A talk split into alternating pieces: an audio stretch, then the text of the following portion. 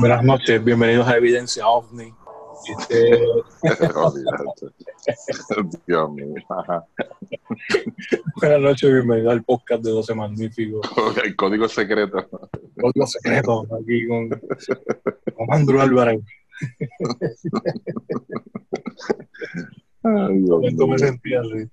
Eh, aquí con el señor Ricky Matruco y el señor Luis Modesti. Te quieres hablar, chaman. Buenas noches, muchachos. ¿Todo bien? ¿Todo, todo en Sí, todo bien. bien, Aquí todo bien. me siento pandémico.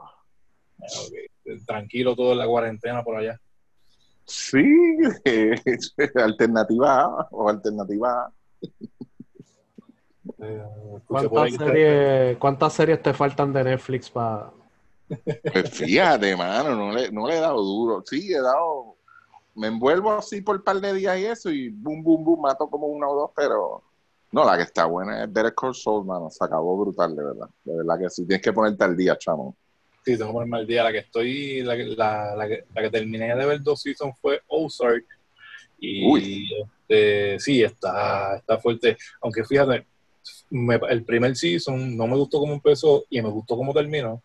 Entonces, el segundo season me gustó cómo empezó, pero el final fue como que, no sé, como que medio extraño, no sé, lo, lo Sí, sí. medio... Pero, pero ¿qué, qué tú Ah. crees de ese primer season a lo último? Cuando... No, está- sí, mano, está, está, está fuerte, te pone a pensar la película. O sea, digo, la, Sí. la- la serie, te, te- pone como que a- te corre la máquina. sí, bien brutal, mano. Yo pensé que iba a ser como que algo bien, un rip-off de, de lo que pasaba en Breaking Bad y no. Sea, bastante distinto, que fue lo que pensé al principio, como que empezó así, pero no. O sea, yo creo que terminó bastante fuerte, empezó fuerte el segundo season y ahora para el segundo season, pues como que no me gustó cómo terminó, pero me dicen que el tercero está, está chévere. Sí, Pero nada, sí, este- hay que verlo, mano. De, de- de la, de la sección de series, pues pasamos a. No, mira, eh, vamos al, al cuarto season de la plancha. Sí, exacto. Ya está. No me Sí. diga que ya salió. Sí, Sí, la plancha está, la plancha está. Excelente. Reviviendo la plancha, coño. al drama de, al drama de, de Junito. Que apareció Junito, lo vi. Sí, me apareció por ahí, este. Ya tú sabes. Junito, Junito, Junito. Hay barberos a domicilio. Búscalos que los vas a encontrar. Sí, sí.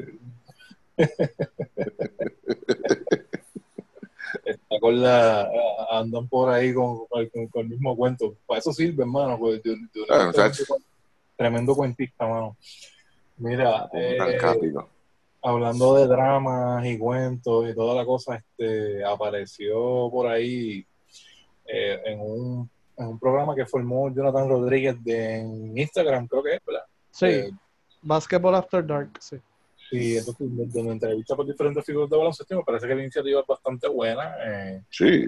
pues tiene tremendo talento pa- para llevar la entrevista y en una de esas entrevistas, pues el, el que habló fue John Holland.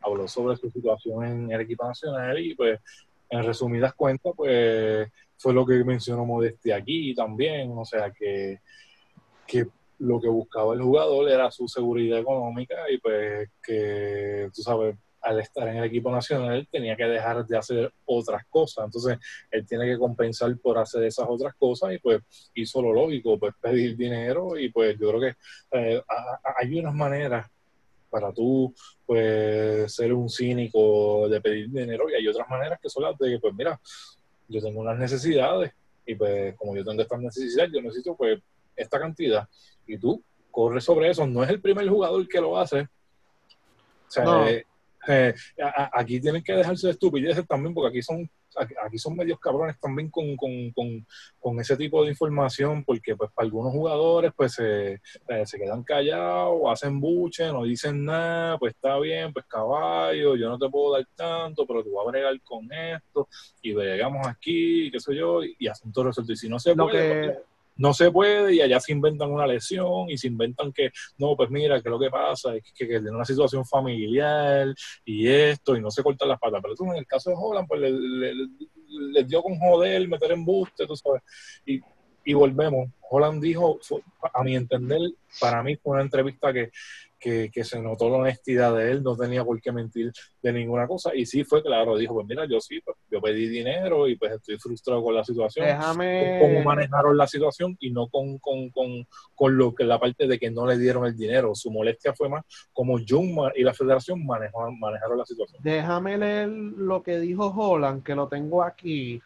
Eh, si usted quiere referencia y va a ver que no vamos a cambiar de postura porque es la misma, escuchen los podcasts nuestros que están en todas las plataformas el 6 y 12 de agosto de 2019. Ahí fue que dijimos todos los detalles de lo que pasó con Holland, lo que estaba pasando con Ángel Rodríguez y las diferentes cosas pues que pasaron y que la historia nuestra no ha cambiado. La historia que ha cambiado es la, la versión de la federación, ya es la tercera vez que cambia. ¿Ok? Así que los invito a que escuchen el podcast del 6 de agosto, que hubo una descarga de Ricky. El 12 de agosto fue una de seguimiento sobre el tema, eh, entre otras cosas, porque Puerto Rico estaba viajando rumbo a China y estaba fogueando y todo eso, pero hablamos de eso de nuevo. Eh, y la versión cambió. Esto se filtró el 31 de julio de 2019. Eugene Guzmán puso en la cuenta de Conexión Deportiva la petición de John Holland a la federación fue de 40 mil dólares. Sí. Después dijeron que era 45 mil pesos. Después dijeron una semana después que fue 25 mil dólares y que apareció alguien con los 25 mil dólares para aquel lugar. Pero eso más o menos en resumen fue lo que pasó. Pero escucha esos podcasts y lo que nos escuchan pues saben que le dimos los detalles en esos dos podcasts. Ahora, nunca hubo la versión de John Holland directamente, solo, solo hubo unas pequeñas declaraciones de Cristian Santaella, pero en este proceso, cuando se trancó el bolo, eh, hubo un momento en el cual Cristian Santaella lo sacaron del medio de esta situación. Y entonces dio unas declaraciones, pero lamentablemente a él lo sacaron, lo echaron a un lado en esta situación, slash negociación, porque sí hubo una negociación. Y entonces, pues sacaron a Santaella del medio y ahí fue que realmente se trancó el bolo eventualmente. Y eh, dentro de las situaciones que pasaron, pues lo tiraron el medio y todo esto. El jugador no apareció para dar declaraciones. Y ahí fue que nuevamente, pues Chaman lo puso en la cuenta, ¿verdad? Eh, De 12 Magníficos eh, recientemente. Y rápidamente salió Esteban Pagan otra vez con el papel de víctima a decir de que ellos buscaron, de que ellos buscaron y que él no les contestó y esto y lo otro. Yo había enviado un chat, unos tweets, y yo dije, oye, Holland, ellos tienen el teléfono de Holland, tienen todo lo de Holland, porque cada vez que Holland hacía un movimiento, el jugador le confirmaba directamente el nuevo día de que sí, mira, firmé aquí, hice esto, hice lo otro, y aquí, ahora no apareció. Y entonces, si tú eres un medio y el jugador no te contesta, a lo mejor el agente o el abogado le dijo, mira, no hable. Pero tampoco hubo esa comunicación, porque si el agente a mí me dice, mira, no le hables al periódico, decir, mira, no puedo dar declaraciones y ya. Pero lo contestó. ¿Por qué el jugador no contesta a los medios de aquí? Porque él sabe que todos los medios de aquí dicen lo que le diga la federación Jun. Eso es todo. Por eso es que no le contestan. Por eso es que no quieren hablar con ellos. Porque saben, al igual, ¿por qué los atletas casi no hablan con los medios de aquí? Porque todos están, o sea, todos, todos los medios de aquí dicen lo que diga Sara Rosario. Punto. Lo que diga Sara Rosario y Tere es lo que ellos van a poner, sin preguntarle a más nadie. Así mismo es. O sea, por eso es que ningún atleta cuando le hace un acercamiento a veces ni les quiere hablar. Y eso mismo pasa con la federación. Holland perdió la confianza en los medios puertorriqueños cuando filtraron la cifra de 40 mil pesos, entre otras cosas. Y cuando pusieron la versión de Jung sin haberlo llamado, lo llamaron después, mucho después. Y no contestó. Eso a conveniencia. Pero vamos a, a- a las declaraciones de Holland. Eh, vamos a ver. Ellos, esto es Holland, ellos, la Federación de Baloncesto de Puerto Rico, dijeron eso. Que pedí dinero para jugar. Sí, lo hice. Yo jugué gratis por año. Que aquí, pues, o sea, ahora estoy saliendo yo a comentar, a ellos les pagan una dieta como quiera. O sea que a lo mejor pero vamos a seguir. Desde que firmé en 2011 jugué por el honor, el orgullo y por estar en ese escenario. Pero también tienes que ver el otro lado, que también esto es un negocio. Entonces, vamos a ver. Ya yo no tengo 25 años. Si voy a coger ese riesgo, ¿qué tú haces para subsistir? Tú juegas baloncesto y te pagan por jugar baloncesto. Mi pensamiento es que si soy un jugador profesional de baloncesto, tengo que recibir una paga para jugar y hacer eso. Más abajo comenta, estoy suspendido ahora mismo y no quiero seguir profundizando en el tema.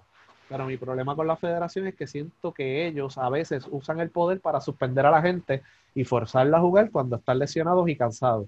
Y dicen, si no juegas, te suspendemos. ¿Cuántas veces hemos dicho eso en el podcast?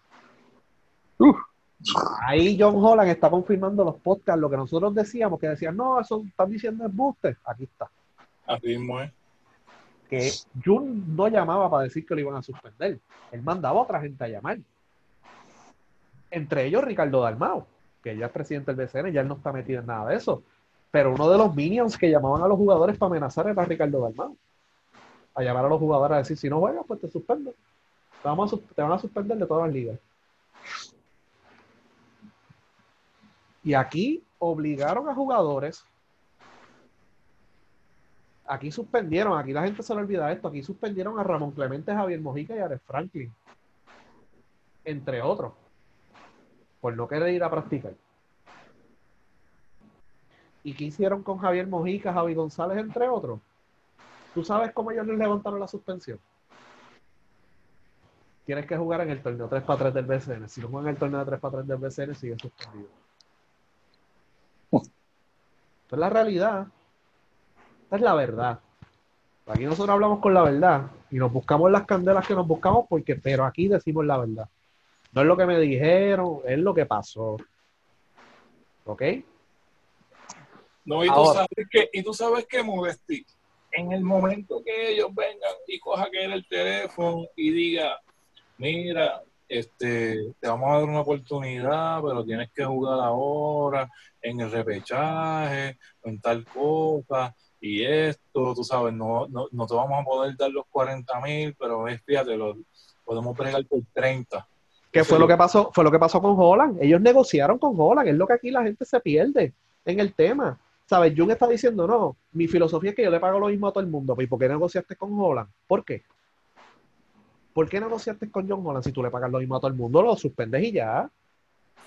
Eso quiere decir que tú lo haces con otros jugadores. Claro, es que Holland no estaría pidiendo dinero si no supiera que lo están haciendo con otros jugadores. Claro. Eso fue lo que pasó. ¿Qué, qué, o sea, ¿qué carajo hemos aprendido entonces nosotros de Mar del Plata? Nada, nada, absolutamente nada. Pero antes de que entre Ricky, que Ricky tuvo una descarga, la, la última vez que Ricky tuvo una descarga fue de media hora sobre este Eh, diablo. Sube hoy es poco. entonces. Sí, es- escúchalo para que fue una Sí. descarga heavy. Pero, o sea, ese es el problema. Que Holland, Holland no vino de la nada a decir, no, dame, dame 30, 40, 5, 45 mil pesos, dame 25. No. Él se enteró por otra persona de que hay jugadores que les dan otras cositas. Y él quería esas otras cositas. Él quería esas otras cositas. ¿Qué fue lo que pasó con Philip Wheeler y la selección de Puerto Rico? Que su familia y los radiobembas que tienen allí, que tienen un chorre chismoso allá abajo, le dijeron a ellos. Y tú hablaste con la mamá de Wheeler, este chaman, que ellos se enteraron que a André Curvelo le estaban haciendo todas las concesiones del mundo. Y cuando él pedía algo era un pero. Y ahí fue que se molestaron. No hay cosas estúpidas. De estupideces no, no eran chavos tampoco, pues no puede, o sea, no le pueden pagar por eso. No, no, Dan una dietita y eso. Pero son cositas. Un pasaje, vamos a poner, por ejemplo, un pasaje de primera clase, esto, lo otro. Ellos se enteraron que a lo tratan de una manera y los demás lo tratan de otra. Y el jugador se molestó. Pues aquí está pasando lo mismo. Que alguien le dijo, "Ah, a mí me están pagando. Sea verdad o no, no sabemos. Pero sabemos que Angelito Rodríguez lo trataron de otra forma y lo, lo cubrieron de otra forma. Y dijeron que era algo ahí de un seguro, que no eran chavos nada cuando él pidió dinero para jugar realmente y le dieron dinero para jugar por Puerto Rico.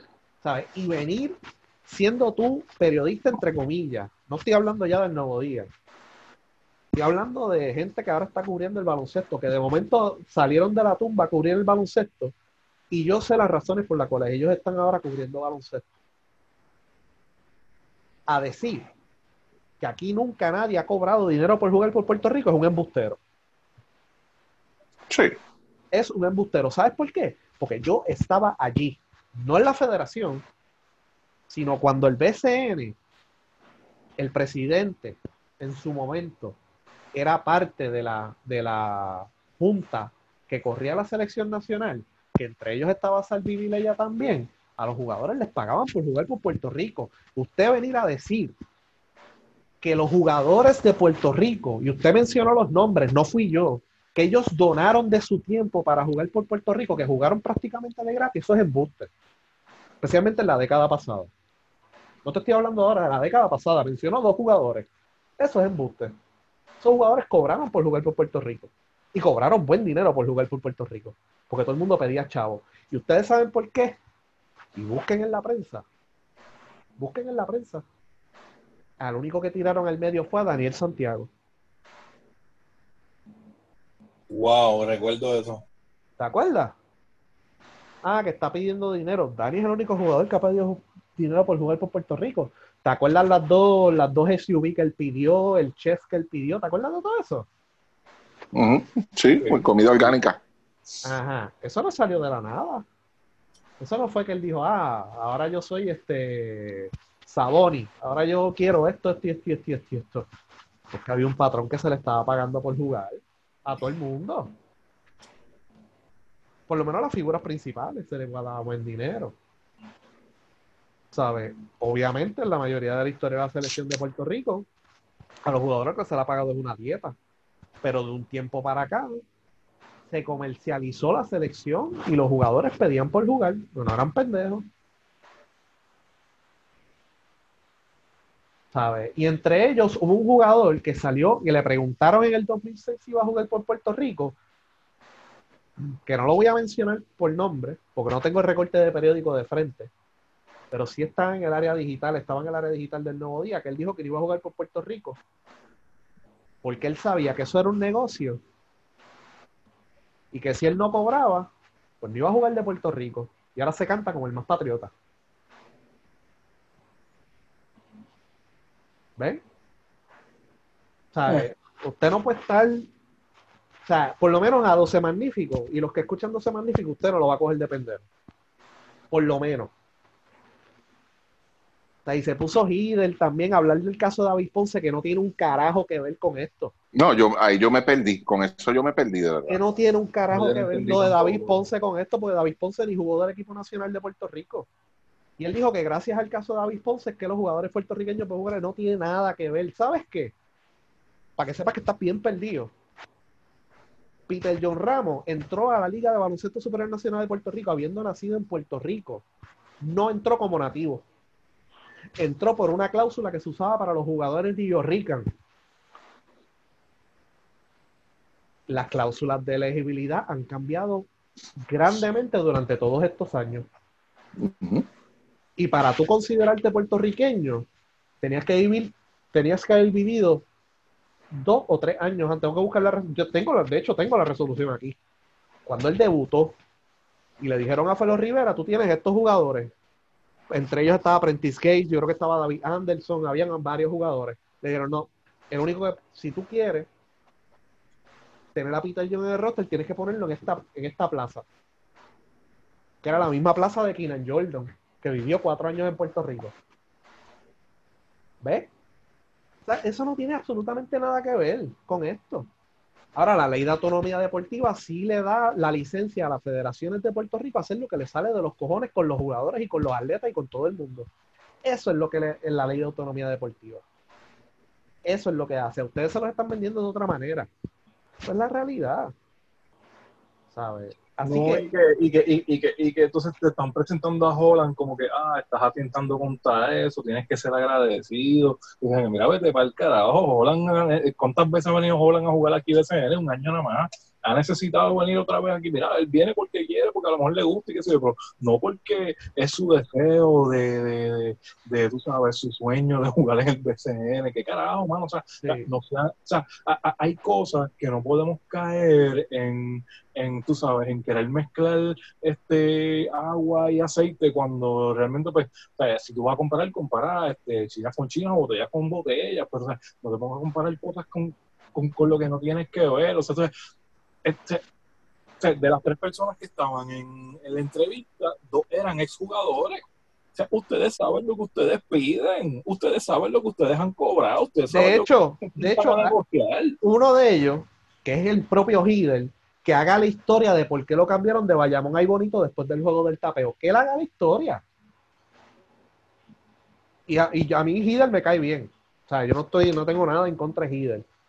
Pero no trates de lavarle la cara a la federación tampoco. No trates de decir, ah, Holland, esto, lo otro. No. No, no trates de, de enredar a la gente en cosas que no tienen nada que ver, porque hasta sacó el caso de David Ponce, porque hay que sacar el caso de David Ponce, no tiene nada que ver con la selección de Puerto Rico.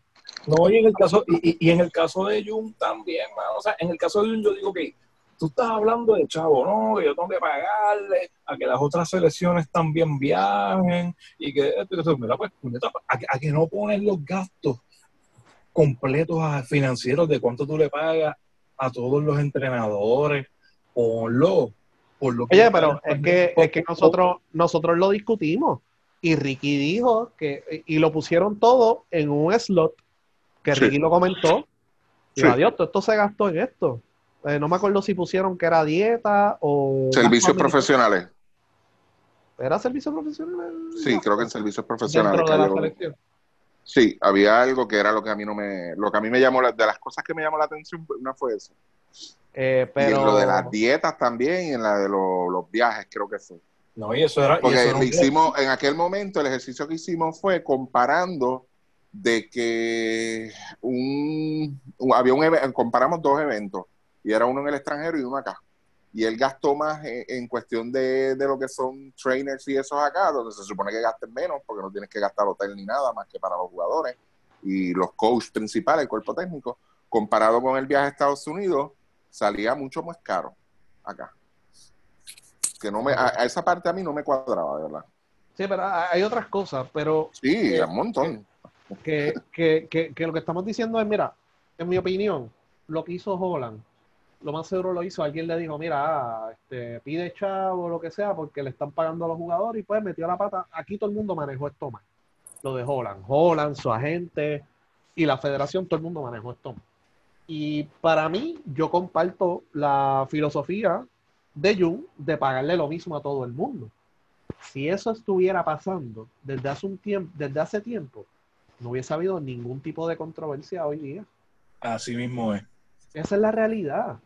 ¿Sabes? Si Jung y Beltrán decía lo mismo, Beltrán decía, no, yo le pago lo mismo a todo el mundo. Y ustedes saben que habían los problemas de siempre. ¿Sabes? Y ese es el problema que hay en la... Y lo que dice Holland aquí es verdad. ¿Por qué? ¿Qué pasó con David Huerta? Anunció su retiro. ¿Y qué pasó con David Huerta ahora? Ahora dice que, está- que quiere jugar en la selección otra vez. ¿Por qué? Entonces, porque él se tiene que retirar. ¿Por qué? Porque como hay una doble vara, lo más seguro le dijeron, caballo, anuncia tu retiro y después te cogemos otra vez para atrás, porque si dices que no puedes jugar porque estás cansado, se me van a bajar cinco jugadores de cantazo. Porque estaban a mitad de temporada de cada uno de sus ligas. Gary Brown a lo mejor decía, pero si, si Huerta está cansado yo también, yo estoy jugando aquí en Turquía. ¿Sabes? Está cabrón. Estoy jugando dos veces en semana, practicando dos veces al día, más tengo que montarme un avión para jugar con quién? Con Estados Unidos. A ver, mejor llévate uno de allí o lo que sea, y no, no, es que, ah, es que Vuelta se retiró. Y de momento vuelven para atrás.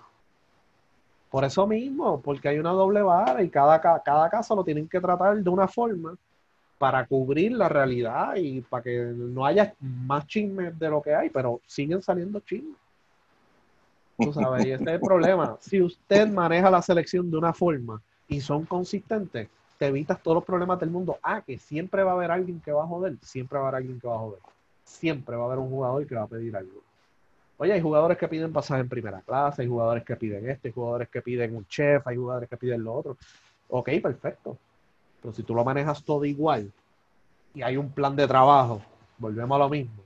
y hay una guía y hay eh, consistencia en el modelo administrativo de la federación, te evitas un montón de problemas.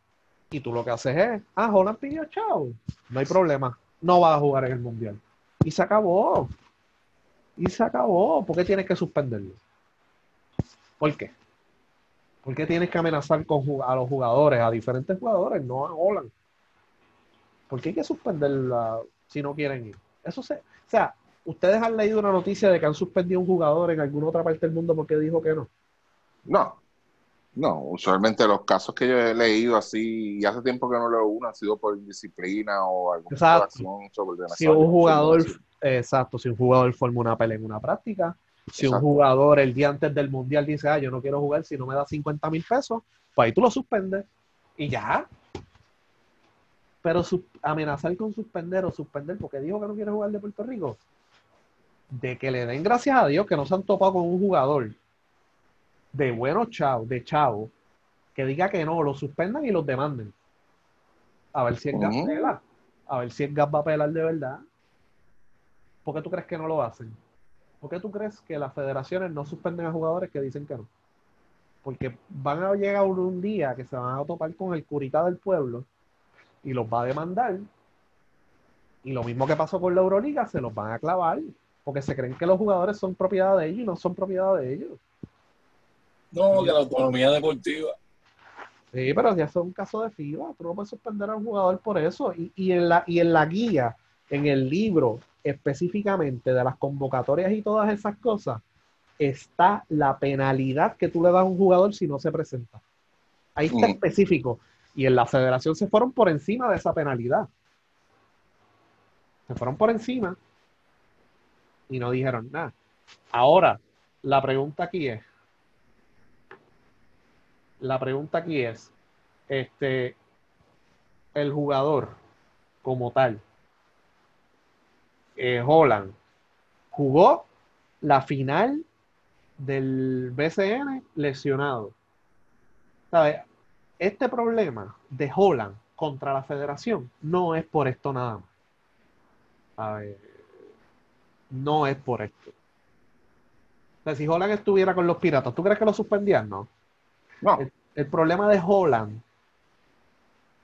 es unas cosas, chismes de pasillo, que llevan tiempo, desde hace tiempo. Esto no es nuevo. Ah, ah, Holland ahora pidió chavo. Ahora. Pero el problema que viene Holland, por ser chismoso y por ser poco profesionales, lleva tiempo. Llevando y trayendo. De que, ah, Holland se está ganando por encima del tope. Ah, Holland esto, Holland lo otro. Se joda. Olvídate. Si hay veces que todo el mundo cobra por encima del tope. Si tú eres bueno, estás cobrando por encima del tope. Eso lo sabe todo el mundo. ¿Cuál es el problema que Holland esté ganando por encima del tope? Todo el mundo lo está violando. Todo jugador bueno lo está violando y están firmando dobles contratos. Si no es verdad que los jugadores presenten sus planillas, las 480, todo el mundo vamos a entregar las 480 y las planillas, a ver si es verdad que se están ganando 40 mil pesos por jugar en BCN. ¿Cuál es el problema de que Holland esté ganando más se esté ganando X cantidad semanal? A mí no tengo ningún problema, si todo el mundo lo está haciendo. Ah, que está mal, está mal. Está mal. Pero como en el BCN no hay controles para el tope, pues tú tienes que dar la información que te da los equipos como buena. ¿Sabes? Pero ese es el problema que tiene la federación. Y si usted escucha los podcasts del 6 y 12 de agosto, misma historia. Es lo mismo, aquí no ha cambiado nada. Aquí no, absolutamente nada. Lo único es que Holland habló. Y Holland dijo al final lo mismo que hemos dicho aquí todo el tiempo. Y eso es uno de los problemas que tiene la federación. Mira, si X jugador no quiere jugar, que se joda. Que se joda. ¿Qué, me importa a mí? Ah, si la gente pregunta, ah, no quiso jugar, tan sencillo como eso. Tan sencillo como eso. Y ya está. Cuando venga con el rabo meterte a las patas, ya tú tienes todo el poder del mundo para decir, ya, ¿sabes qué? Ahora vas a practicar tal día y te tienes que ganar el puesto. Ya no estás sembrado. Pero los jugadores se han dado cuenta que hay unas preferencias con unos jugadores y con otros no. Y eso está mal. Eso es todo el problema aquí. Eh, Ricky, no sé si quieres añadir algo o. Nada, el, es bien simple. Este, aquí hay, aquí hay la base de todo este problema es la falta de transparencia de parte de la federación. Eso es lo primero. O sea, al no ser transparente, este, causa todo este, este problema con los jugadores. Y eso lo que genera son chismes. Pues, como ya nosotros eh, en varias ocasiones este, hemos descrito qué tipo de persona pues, es, es Jun, pues, el lleva y trae escondido, pues todo el mundo tiene problema. que saber, ese es el problema, exacto. O sea, todo el mundo tiene que saber qué, qué- qué fue lo que pasó. Es algo que, como dice bien Luis Mota, se habló ya hace siete, ocho meses atrás. Tocamos en dos podcasts eso. Lo de los tratos preferenciales jugadores, que a mí me conste, esto está pasando hace más de 30 años. Esto no es nuevo, gente. No se sorprendan. No se sorprendan. ¿Ok? Esto hace más de 30 años que ha pasado, que estaba, ha estado pasando. Aquí cuando venía, a mí a veces me lloraba sangre, de verdad, me salían lágrimas de sangre cuando yo oía, escuchaba a un narrador describir X o Y jugador y decir, fulano de tal que se montó un avión en el otro lado del mundo y vino a decir presente por esa camisa. Bull, de verdad, no es verdad. Venía porque se le pagaba un dinero para que hiciera ese sacrificio. ¿Ok? Más- Contamos conmigo. Más, más la exposición que tenía el equipo nacional en los 90. Exacto. O sea, y- pero tú le estabas pagando para que esa persona, ese, ese jugador se montara en ese avión. O sea, que no era que el jugador dijo, Puerto Rico me necesita, olvídate, eh, me tengo que montar un avión. No, pero, no era pero, así, gente. pero, pero que han, han habido esos casos que sí. Pero eventualmente el jugador pues pedía dinero o algo, lo que fuera. Siempre, siempre iba a pedir, exacto. O sea, eh, esto no viene nuevo. El problema está, o y aquí viene la bomba, que según van subiendo estas figuras, y no estoy hablando de Holland, este, necesariamente no estoy hablando de lo- del caso de Holland, cuando van subiendo, sí, se les enamora, y Puerto Rico aquí, Puerto Rico chichichija, pero llega un momento donde a alguien, X o Y jugador, se le va a zafar y se lo va a decir, mira cabroncito, este, tú te estás jodiendo mucho, y, aquel que está allá le pagan tanto. Exacto. ¿Cómo va a ser? Sí, le pagan tanto. Acuérdate, este, la, la compañía X me da un auspicio de 100 mil dólares a mí y yo tengo que darle 40 mil a ese jugador. O sea, son para él, los otros 60 mil los uso acá. ¿Ok? No es, no es que él lo está haciendo de gratis.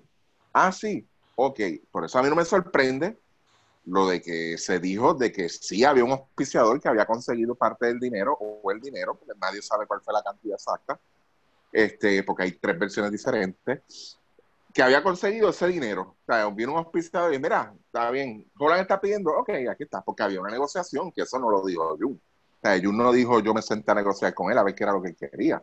Ujú. Jun no ha dicho eso en ningún momento. O sea, eh, ahí es donde está el problema, tú sabes, cuando tú das dos o tres versiones diferentes, o no te acordaste lo que dijiste la última vez, o cuál es tu versión oficial, ahí es donde tú fallas, ahí es donde tú empiezas a cojear, ahí es donde tú te caes en el hoyo, te, te tropiezas, Eh, ¿ok? Y por eso es que no, no, no- la gente no te va a quitar el guante de encima. O sea, toda la basofia esa que tú dices, de que para aquí, para allá, los sacrificios, nadie sabe cómo es esto, bla, bla, bla, los libros están abiertos. Yo, personalmente, yo, yo no te lo creo. Yo sí. Y esto, aquí, aquí vamos a hablar más claro todavía. Yo sí estoy de acuerdo en que si tienes la capacidad, si no la tienes, búscala para que no haya problema, de que todos los jugadores cobren lo mismo. De que si el jugador, mira, sí, se va a sacar un dinero aparte por esta participa, porque participe aquí, pero no es de que dos o tres jugadores le voy a dar 20 mil pesos, a los otros cuatro le voy a dar 15 mil y al jugador número 11 o 12 le voy a dar mil pesos, porque eso prácticamente es la dieta de un torneo. No a todos, no en todos los torneos tú puedes pagar la misma cantidad.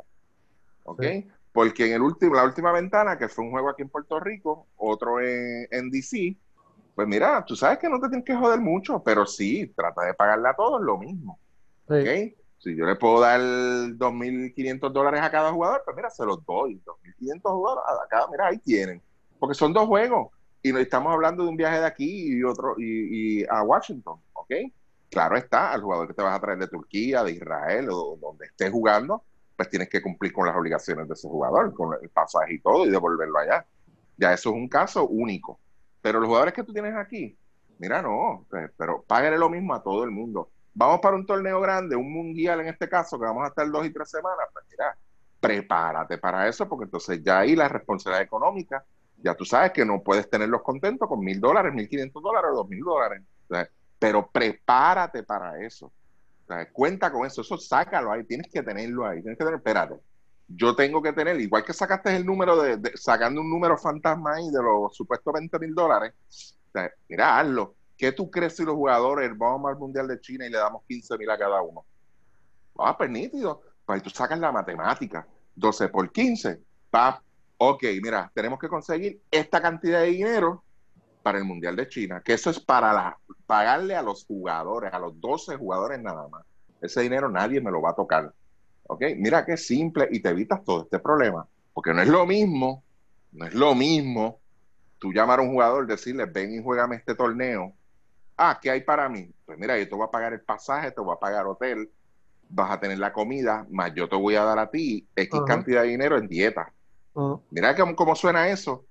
A tú decirle a un jugador, pues mira, como el torneo es en China, ya tenemos un compromiso económico, entonces yo te voy a dar a ti una gratificación de 15 mil dólares. Mira qué diferente suena. Yo te voy a dar esos 15 mil dólares a ti. Tan pronto termine el torneo, tú vas a tener tus 15 mil dólares. Y, lo de la transparencia que está diciendo Ricky no es que si, que si enseñan los libros en un PDF o no de la, de la federación. Porque, no. los, porque los enseñan y los hemos discutido aquí. Es que haya transparencia en cómo, en, los procesos que ustedes hacen para reclutar. Eso es todo.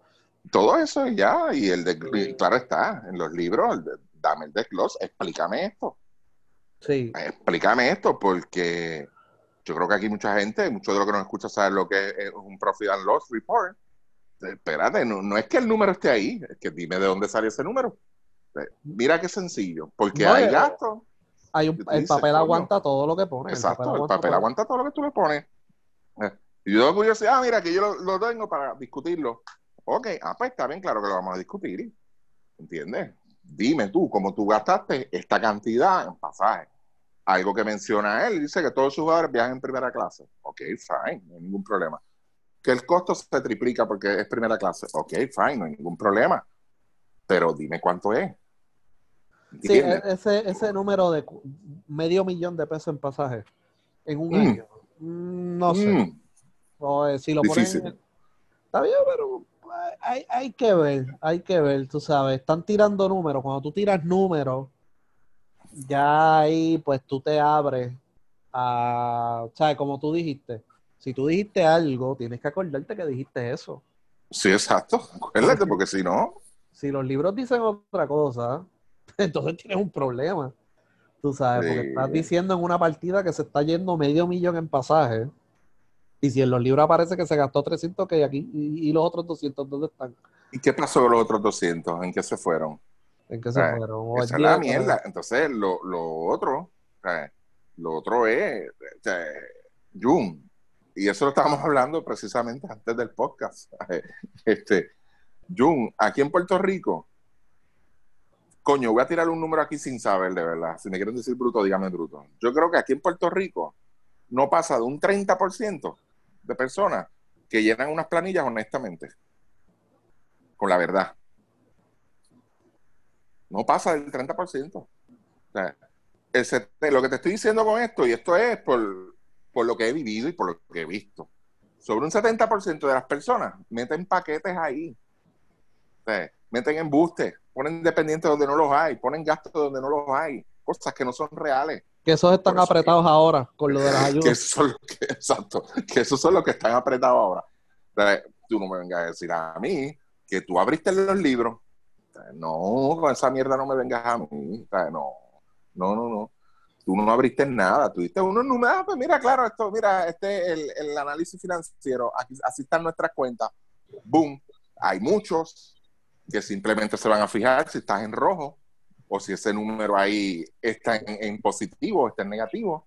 Hay otros que se van a fijar, ah, mano, espérate, pero él empezó con 60 mil pesos, pero ahora tiene 80 mil, diablos, bravo, vamos a aplaudir a Jun. Eso es lo que hay mucha gente que se fija. yo no. A mí me gusta ir más allá. a mí me gustaría saber, de verdad, y estoy poniendo, esto es hipotético, por Dios. A mí me gustaría saber, coño, cómo carajo tú en un año empezaste con 60 mil y simplemente generaste 20 mil dólares. Eso sí, yo no me lo explico.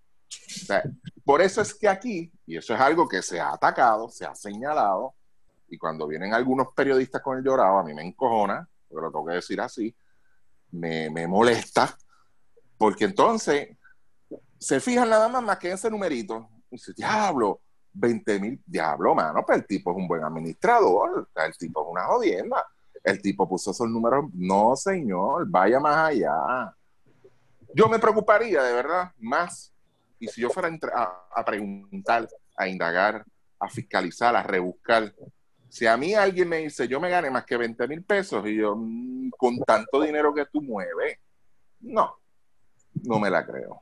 Pero eh, el problema aquí es que no hay prensa, porque si Jun dice en la prensa, que él lo dijo también, aquí se le paga lo mismo a todo el mundo, no vamos a negociar con el jugador y de momento la próxima semana tú cambias la versión y dices, no, este, o sea, y das a entender que estaban negociando y la prensa no le dio seguimiento, pues entonces aquí quien falló fue la prensa. Pues si tú dijiste, aquí no se negocia con jugadores, eso tú lo dijiste antes de, cuando empezaron los rumores y todo eso. Ah, yo no negocio con jugadores. Perfecto, no hay problema, se respeta y se llevan los 12 que se ganen lo mismo. Ningún problema en el mundo. Y de momento la otra semana tú cambias la versión. Y después, semana y media después, aparecieron 25 mil pesos. Y el jugador se arrancó. Adiós, pero lo que tú estabas haciendo era negociando con el jugador. Exacto.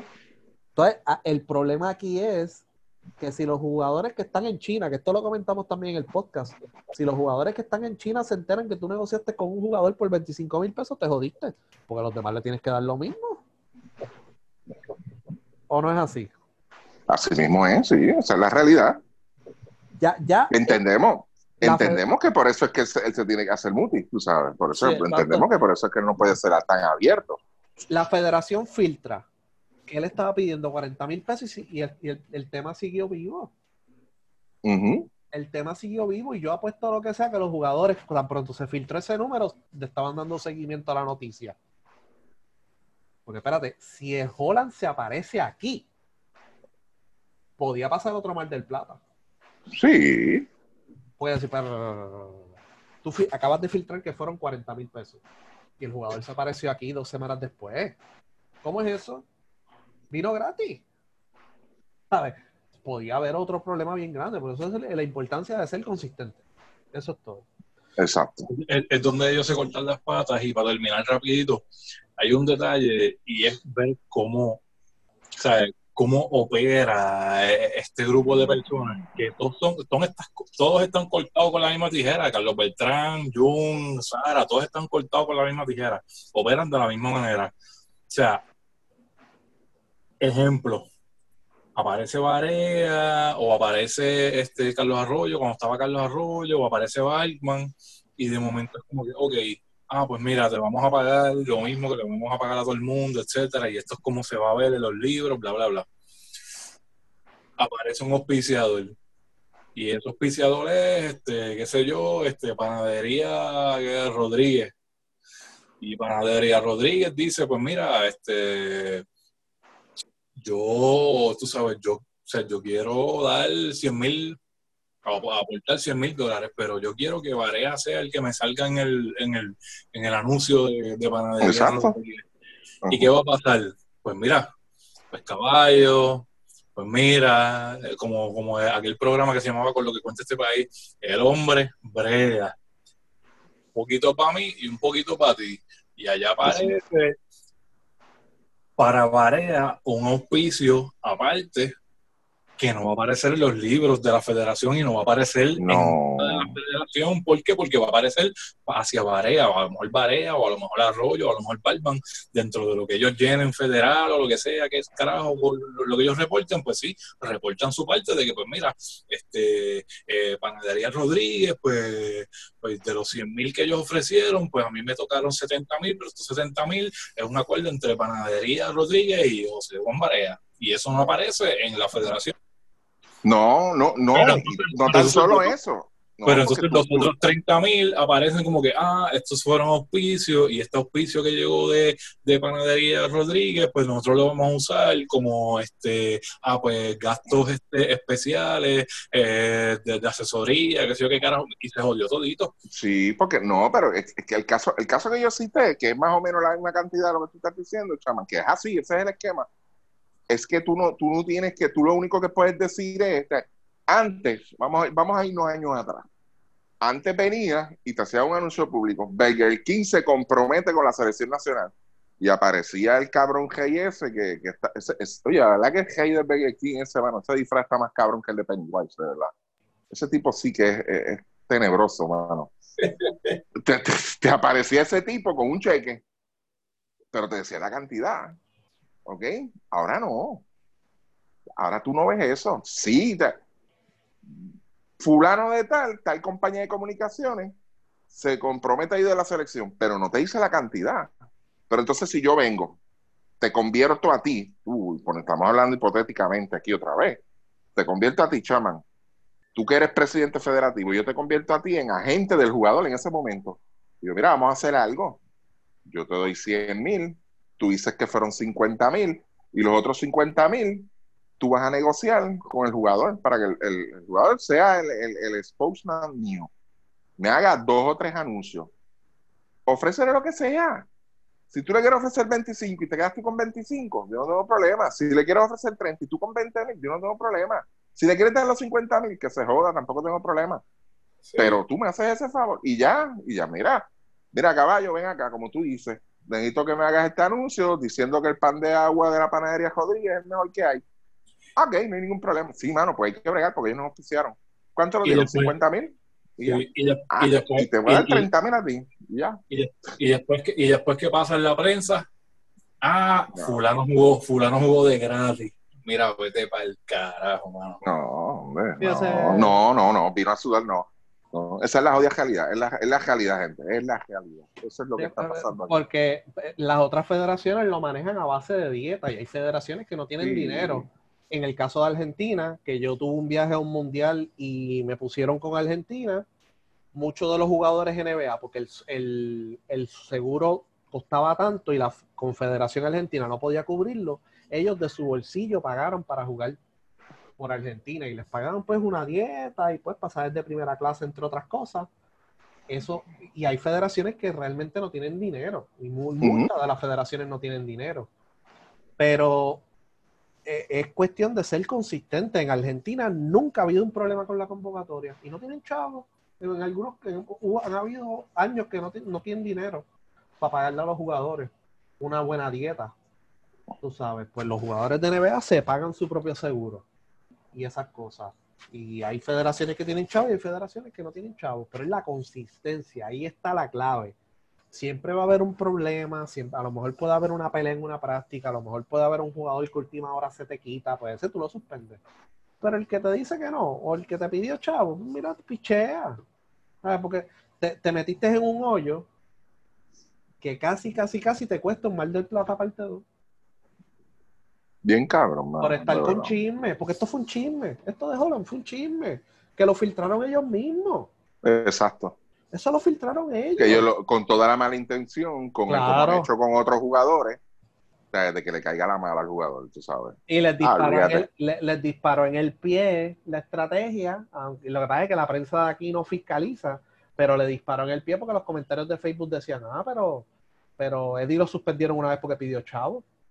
Ahí le disparó en el pie a ellos mismos. Ah, pero los mm. jugadores, eh, eh, aquí todo el mundo sabe que la federación, este, eh, tiene chavo y los jugadores no pueden jugar gratis. Le, salió el tiro por la culata y tuvieron que olvidar el tema hasta que ahora volvió a salir otra vez. Y ese, ese es el problema de no ser consistente. Eso es todo. Ese es el problema. Ese es el No, y tú tienes una buena estructura, como tú dices, si tú tienes un plan y tú dices, mira, para las ventanas, independientemente, yo lo que la, la, la, la indemnización que le voy a dar al jugador es esta, porque me viaje a México y un juego aquí en Puerto Rico, o un viaje en México y otro en Bahamas, o whatever, como sea la dinámica de esa ventana, eh, yo saco los números y ok, ok, mira, esta ventana, esto, esto y lo otro, esto es lo que hay para cada jugador. Y ya está. Y ya está. Ya está. Ah, mira, que yo quiero 25 mil, pero ¿por qué? O sea, yo lo que te puedo dar es 2 mil pesos, porque esto es, estamos hablando de una semana de práctica, cuatro días de práctica, un viaje a México y para allá mismo nos montamos avión y allá y vamos y te voy a pagar los pasajes tuyos para que te, te devuelvas donde estaba. Y ya Este, está. ya, mira qué sencillo. Mira si qué dice fácil. que no, o si se trancan los 25 mil pesos, ok, no vas para México. Exacto, y ya, mira Ya qué fácil. Ah, que vamos para las Olimpiadas. Ok, mira, este, vamos a sacar números, bam, bam, bam. Ok, se le va a dar, mira, se les puede dar 16 mil, 15 mil, 20 mil dólares, lo que se le puede dar a cada jugador. Vamos a bregar con eso. Porque tú tienes que planificar con tiempo también, Jun. Esto no es de un día para otro. Pues mira, hazlo. Pero eso es lo que hay. No es, vamos a negociar. Ok, Clavel, tú esto y lo otro, coño, el viaje tuyo fue más largo, caballo. Tú tuviste que hacer tres escalas para que te va a dar 40 mil. ¿A ti cuánto? No, a ti no te va a dar un carajo porque tú vives ahí en, en San Juan. No, esto no es así, es lo mismo a cada jugador, pero establecelo antes de que empiece el toma y dame, o el quiero. Antes de que, que venga el jugador con el quiero, si tú estableces un programa de esa forma, créeme que aquí ningún jugador se va a atrever a pedir, jugar, a pedir chavos otra vez. Oye, USA Basketball, que ustedes saben los HP que son los jugadores de NBA, Nunca ha habido ningún problema. ¿Por qué? Porque ellos son claros del saque. Mira, aquí no hay chavos, caballo, y es verdad. USA Ujú. Basketball no tiene muchos chavos que digamos, se creen que la NBA los tiene ricos, eso no es así. Lo que te va a pagar es una dieta. Y todo lo, todo el trato que te voy a dar es de primera clase, estilo NBA. Exacto. Ah, que tú que te conseguiste un. Ah, y te puedes conseguir todos los auspicios que tú quieras por el lado. ¿Sabes? Que por ejemplo, Deron Williams, yo me acuerdo que él tenía un anuncio de Metro PCS con la con el suéter de Estados Unidos, pues perfecto. Ya está. Pero USA Basketball, la institución como tal, pues mano, esto es lo que hay, una dieta, porque los gastos para ir para X lugar son bien altos. Te voy a dar el trato de NBA, cinco comidas, eh, una suite de hotel, todo esto. Esto cuesta un millón de pesos, un ejemplo. Para llevarte a los Juegos Olímpicos y estar un mes allí me cuesta un millón de pesos. No puedo sacar más chavo. Ah, si tú consigues un auspicio y me tiran con algo para acá, pues perfecto. Pero en cuestión de trato para los jugadores, todos están ganando lo mismo. Y eso es así Mm. como todo el mundo. Así que eso, eso es básicamente lo que estamos hablando. Ya lo otro que hablaron allí, que si aquí están desarrollando jugadores y que yo identifiqué y que yo hice esto y que yo hice lo otro. Yo ni voy a tocar el tema porque de verdad da ganas de vomitar esto. ¿sabes? Mucha gente sabe que no es así ya. Mucha Vamos a la gente sabe realidad. que no es así y aquí la federación, o sea, un Julian Stroder, un Philip Wheeler, un- esos jugadores no los desarrollaron aquí. Los practicaron, los usaron en la selección nacional. De 12 meses, un mes y medio, por favor. O sea, no vendan lo que no. No vendan lo que no es. Esa es la primera advertencia. Porque a la verdad que dicen unas cosas que uno se queda boquiabierto, de verdad. No, yo me, yo me sorprendí cuando que eso, antes de entrar aquí lo estaba escuchando y me quedé como que medio. ¿Mm? Porque sonó tan real. Y se- averigüé, también averigüé con varias personas y pregunté. Yo dije, mira, ¿se- ¿han presentado algún tipo de propuesta para hacer un programa juvenil? Y me han dicho que no. So que lo dejo ahí, porque a lo mejor están planificando someter una propuesta para hacer un programa juvenil bien hecho, pero al momento no hay nada. Así que lo dejo ahí por si acaso. Si tienen algún plan, pues perfecto, lo presentan y a lo mejor les dan chavo, no les dan chavo. Porque eh, eh, no es lo mismo hacer una captación que tener un programa juvenil de verdad. No es lo mismo hacer una captación, no, que si viajé, ok, perfecto, viajaste, hablaste con el jugador, perfecto, eso es reclutamiento. Tener un programa de desarrollo es otra cosa totalmente diferente a lo que ustedes tienen. Ustedes no tienen un programa de desarrollo. Cero. Cero. Exacto. Cero. Ah, tienen una selección juvenil. Y esa selección juvenil practica y juega. Y eso consume un mes y medio de 12 meses. Pero un programa de desarrollo como lo que había antes, que los jugadores se los llevaban para San Juan, los acuartelaban todos los fines de semana durante el año, eso no existe. Y eso es lo que están tratando de vender. Y la gente, la diferencia de ahora en 1990 es que ahora hay internet. Así que es bien poco probable que cojan a la gente pendejo. ¿Ok? Exacto. Pero hasta hice la averiguación para ver si había habido una gestión para hacer un programa igual o más abarcador que lo que tenía Georgie Rosario y me dijeron que no, por ahora. Por ahora. Y Wow. consulté con gente en la federación y gente en otras áreas públicas y privadas. Así que si lo tienen en planes, perfecto. Este, vamos para terminar. Dame un segundo aquí para buscarlo. ¿Vieron, empezaron a ver el documental o no? ¿Cuál documental? El, el que todo el mundo estaba hablando el domingo por la noche. Ah, el de Jordan, sí, sí. Sí, ay. Dios mío. Ya hoy terminé de ver el, el segundo episodio. Mano, Ok, la que gente, la gente lo que le venden lo compran. Mira, Cha- Chama, no, espera, espera, espera, porque, bueno, espérate, Luis, porque no queremos aquí herir a nadie. Este, Chaman, yo sé que tú eres fanático de, de Jordan, y no, no te culpo por eso, no te voy a juzgar. Pero alguna opinión que tengas sobre lo que has visto hasta ahora del documental.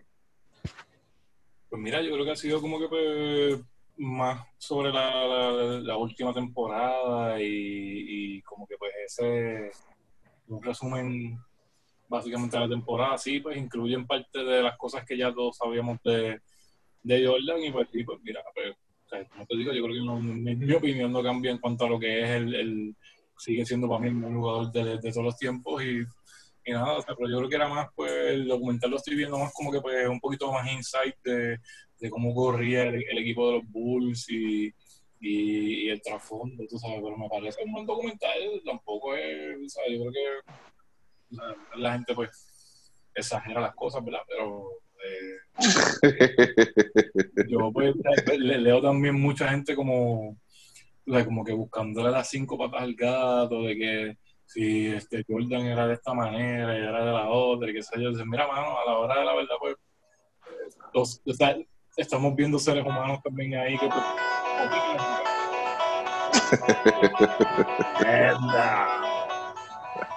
Mira, el- el- yo te voy a dar mi opinión por lo que he visto. Para, para ese año, fíjate, porque lo primero, vamos, vamos a hacer la introducción completa. Con los documentales, gente, usted tiene que tener mucho cuidado. Los documentales siempre tienen un propósito. ¿Ok? Los documentales, sea de lo que sea, sea de política, sea de, de sea de, de cosas paranormales, sea de X o Y personas, sea de equipos, como es en este caso, siempre tienen un propósito. Ellos lo que quieren al final es a ver si logran algo. ¿Entiendes? Pues tiene, lo tiene ahí, el mensaje está ahí, como dice muchas veces, que esta frase la utiliza mucho Chaman, está entre líneas el mensaje ahí. Falta que usted lo vea y lo capte. ¿Ok? Y ahí es donde, donde yo como que, mm, espérate. El, casualmente ellos empiezan el documental diciendo, mira, durante este, este año se le permitió acceso a la prensa para a los diferentes medios para que tuvieran acceso a lo que está eran, eran cámaras de la NBA. Ajá, ok. Pero yo recuerdo, yo recuerdo que para aquel entonces, este, para ese año precisamente, yo estaba suscrito a la revista Sport Illustrated. Y Ujú. Sport Illustrated, yo me acuerdo que tiró un, un- un reportaje bien, bien, bien completo. Este, que es más o menos, yo me imagino que aquí a la larga lo vamos a ver, vamos a ver todo eso. O sea, bien completo de cómo era la dinámica allá adentro, cómo eran lo- los viajes de ellos, lo que pasaba en el avión, lo, la- la- lo- cómo eran los jugadores. O sea, que, que es más o menos lo que yo estoy esperando aquí. Pero vuelvo y digo, o sea, de entrada, los que lo vieron, tuvieron la oportunidad de verlo, es un trabajo bien hecho, un trabajo este, bastante complejo en el sentido de que está, estamos hablando de una diferencia de veintipico de años, más el trasfondo que están buscando también de, de ciertas figuras ahí dentro de ese equipo. Pero, como vuelvo y le digo, los documentales tienen un propósito. De entrada al documental, en menos de en 45 minutos, yo creo que hasta los muertos se buscaron un montón de enemigos rápido, porque rápido cogieron a uno y ¡boom! lo crucificaron. Sí. Hay que Sí. tener mucho, vuelvo y digo, hay que tener mucho. ¿Ah? Sí, exacto. O sea, y, y por eso que yo digo, o sea, tengan cuidado, los documentales, vuelvo y digo, tienen un propósito siempre, siempre, siempre van. Cuando usted se sienta a ver un documental porque le interesa el tópico, le interesa saber, conocerlo, siempre tienen un propósito. Por eso es que hay que tener mucho ojo y, y- y verlo, ob- observarlo, no dejárselo llevar por los donkeos espectaculares, ah, mira qué loco es este, mira qué loco es aquel, diablo, este tipo, no, no, no, vea, para que entonces usted, faltan ocho capítulos, claro está, uno no puede llegar a una conclusión, pero como quiera que sea, mucho cuidado con eso, de verdad, mucho cuidado. Eh, eh, yo pienso que en palabras finas aquí en eh, es la batalla entre los jugadores y la gerencia. Sí. o, sea, sin entrar mucho en spoiling, tú sabes, nombres ni nada de eso, para el que no lo ha visto, ¿verdad? Pero, eh, tú sabes, es eso, es como que pues, te están presentando eso, lo, lo, lo, lo, que es esa batalla y pues como, tú sabes, a veces pues sacan tierra y pues, tú sabes eso. Exacto. En el, en el caso de, de esto, eh, de esta situación, obviamente la persona que están criticando, que es Jerry Krause, eh, no puede defenderse porque murió hace... Exacto, ya está muerto. tres años. Eh, tampoco pueden comprar, o sea, estaban en el documental eh, la gente comentando, ay, pobre Pippen. Bueno, le hicieron la oferta, siete años, 18 millones en ese momento era pues, pues un, él firmó un contrato ahí de rookie que era bastante malo, o sea que ahí la gente falló. Después firmó un 7 por 18, que al final de ese contrato, pues ya él, e, la NBA ya había cambiado, había más entrada de dinero y los contratos se dispararon, especialmente entre finales de los 90 y mediados de la próxima década. Sí. Aquí no se puede echar la culpa a Jerry Krause y al dueño porque, toma, aquí tiene 7 por 18. En ese momento eso era un contrato grande al finalizar el contrato ya era un contrato bajito para el jugador. Lo, mismo lo hubiese pasado a Igor González. ¿Te acuerdas la oferta que le hizo Detroit? Sí. 7 por 1.49, algo así era. 149 millones. 119, 119. más o menos, por ahí, no me acuerdo ahora, así que buscarlo. Pero por ahí. Y al otro año, no lo, no lo aceptó. No lo aceptó. El, después de eso, él filmó año a año en diferentes lugares pues ahí salió mal y gol, pero si hubiese firmado ese contrato, al próximo año, Alex Rodríguez firmó por 250 millones. ya eso, ya eso es otra vara. Eh, entonces, ahí el que se jodió era Igor por haber firmado ese contrato.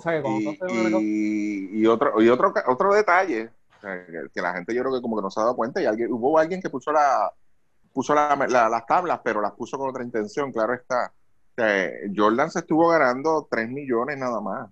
Jordan, los chavos de Jordan eran auspicios.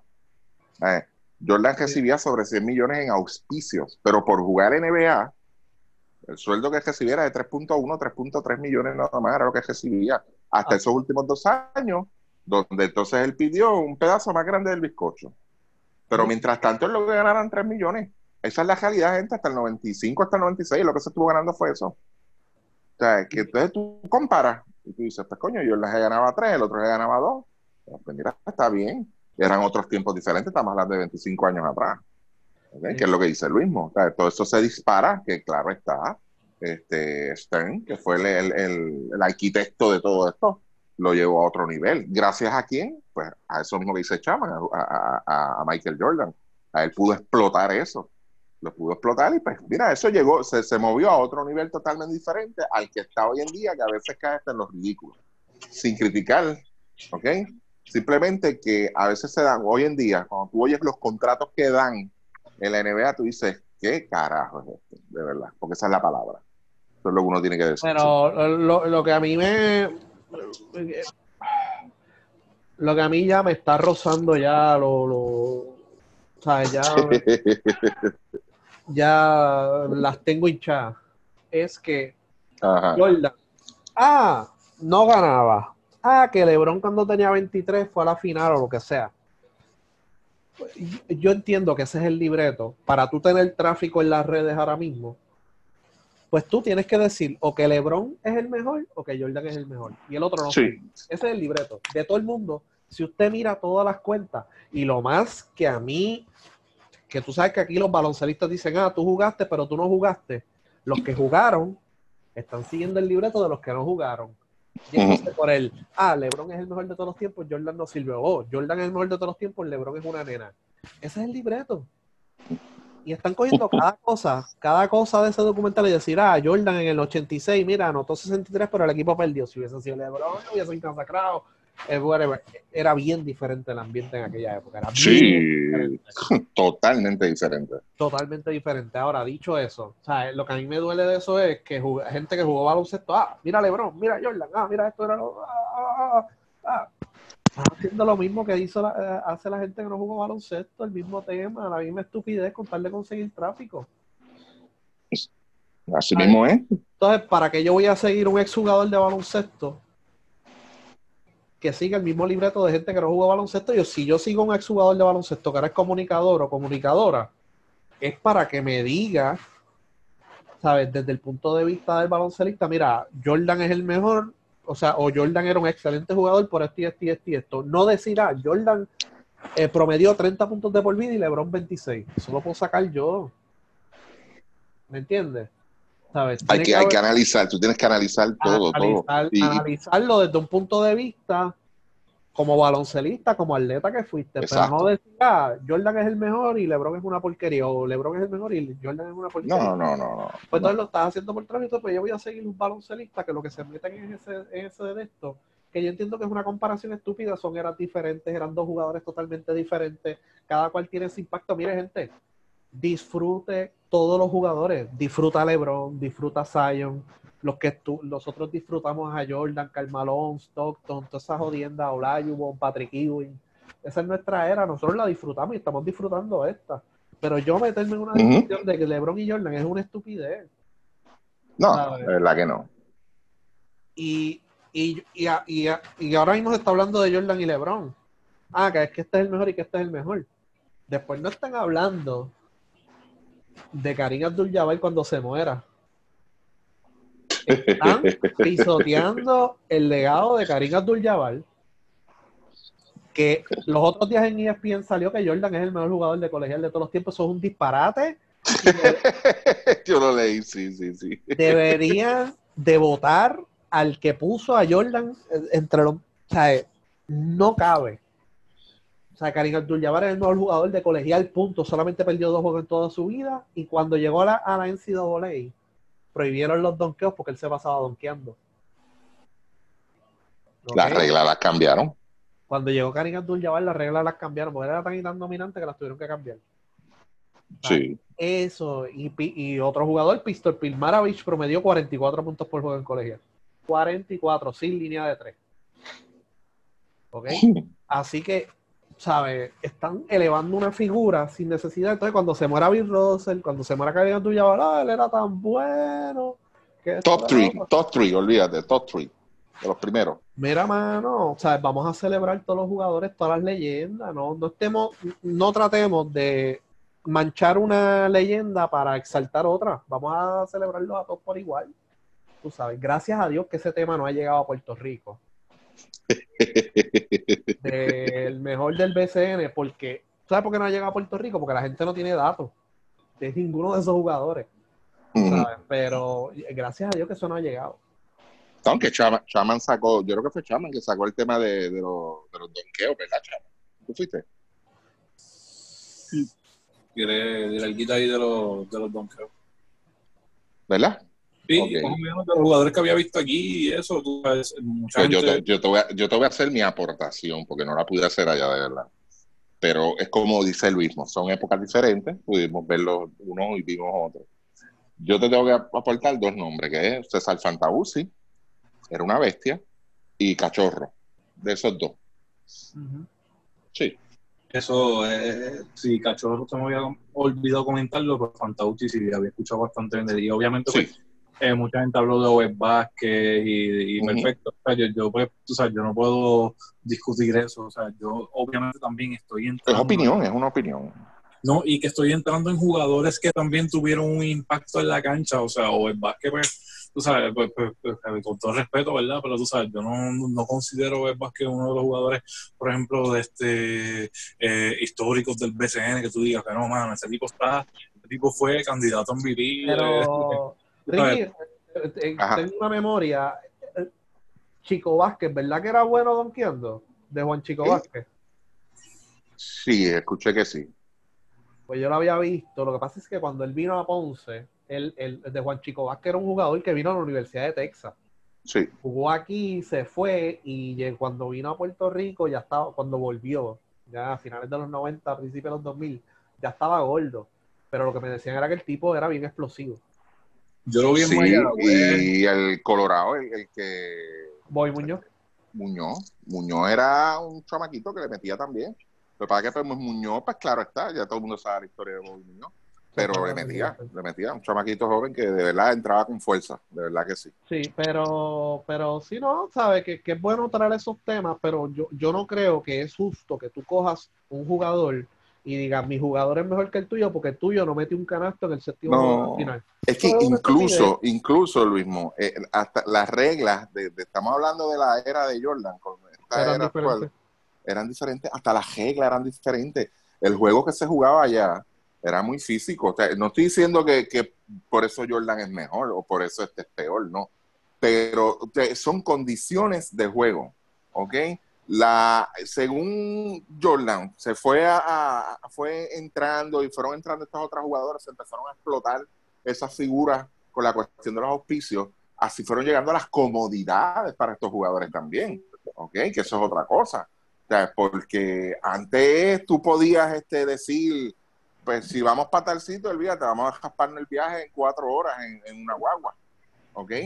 Ah, una guagua, no, ahora no, ahora te montas en un avión y ya, y vas con todas las comodidades, o sea, porque Sí, no es un viaje comercial tampoco, Ante, ante los jugadores iban comercial y las canchas no tenían aire.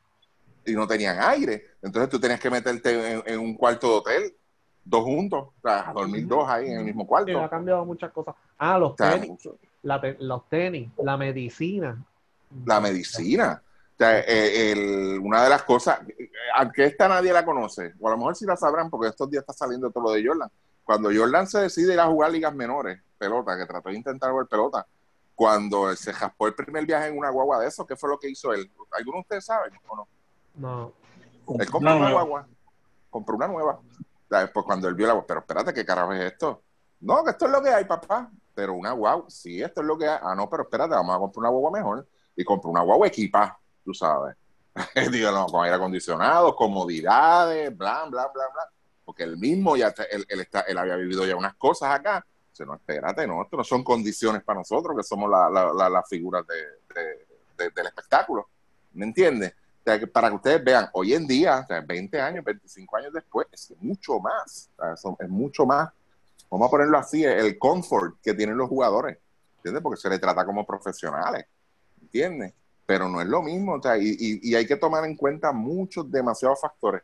Nosotros, como dijo Luismo, tuvimos la, la dicha de poder ver esas figuras de los 80, 90, y ustedes, pues, y verlas de ahora también, porque pues tenemos la oportunidad de verlas. Y los que están en esta generación ahora, pues están viendo desde del 2000 para acá, o sea, estos últimos 20 años. Estos son los jugadores. Pero son total, son- tienes, si de verdad quieres llevarlo a, a, a llevarlas a Harvard, Harvard, hagamos un estudio de esto, la data que tú tienes que llevarlas a Harvard para que decida cuál de los dos es mejor, uff, de verdad es interminable. No, no es un estudio de tú sentarte a buscar estadísticas en Google y ya llegar a una determinación en dos horas. No, no funciona así, gente. De verdad que no. Y hay, y hay muchos jugadores underrated que la gente pues no le da mucho, em, no, no, no los atiende mucho porque no son flash y ahora mismo, siempre lo he dicho, para mí, de los jugadores más underrated que hay de la era moderna, que ni los mismos seguidores modernos de ahora, estos chamacos tampoco le dan mucho crédito, es Tim Duncan. Ujú.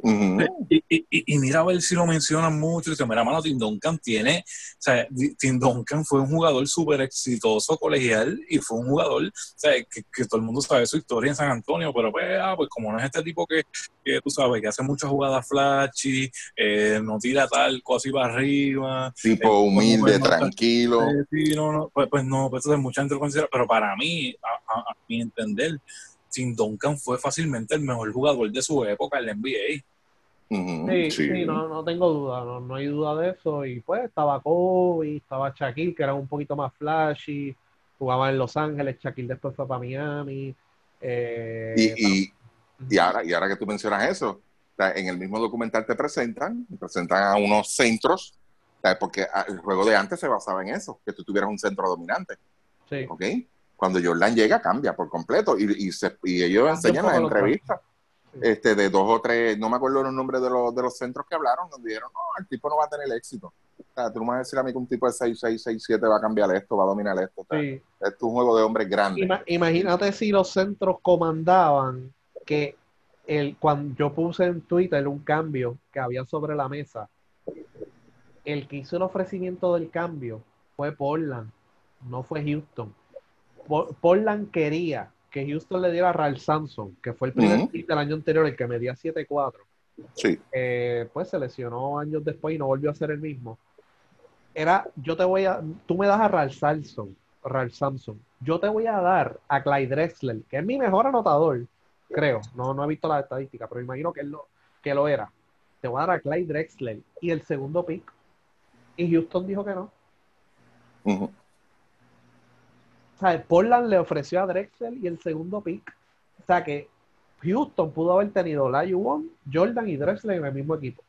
Sí. O sea, y el ahora tú le haces un ofre- ofrecimiento así, ah, por tres, dame a Drexler acá. coge- coge- Exacto. Eh, que, que la, que la- la época ha cambiado bastante. Antes eran centros, yo creo que un reportero puso que de 20 años para atrás, como 16 centros han sido MVP y 4 de otras posiciones. O sea, Sí. era el juego antes y cambió ahora para esto. Pero es es, la cosa. pero es eso, mano. ¿Sabes? Analiza, ve un poco más profundo. Si tú fuiste jugador especialmente, ve un poquito más profundo, habla de otras cosas, no caigas en el juego. Ah, que estoy ah, pero que estoy tratando de monetizar y de que esto tenga tráfico, ah, pues perfecto.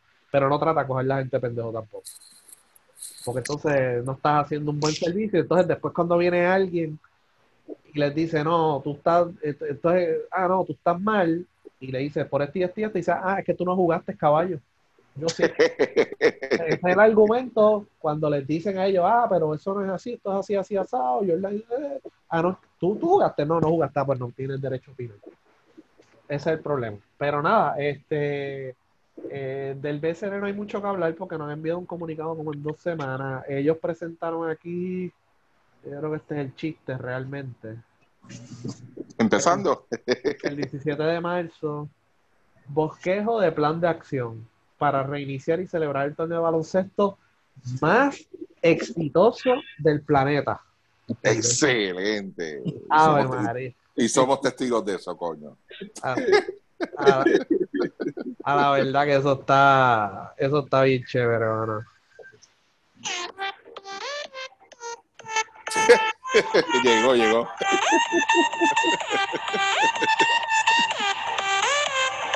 Llegaron. Ay, señor. Mire, este, cuando en los próximos podcasts, ya que nos hemos extendido bastante en este, si hay algo nuevo, pues vamos a hablar pues, de, de este plan de trabajo. Pero por lo que hemos visto por encima, yo aquí, pues no. Muchas de las instrucciones que dio el mismo BCN, los equipos no las están siguiendo. De hecho, hay equipos practicando. No me hagan ¿Eh? tirarlos al medio. no, no. Tú estás jodiendo. Hay, hay gente practicando presencial. No, no, no, no, no, no, no. Cuidado, cuidado. Ah.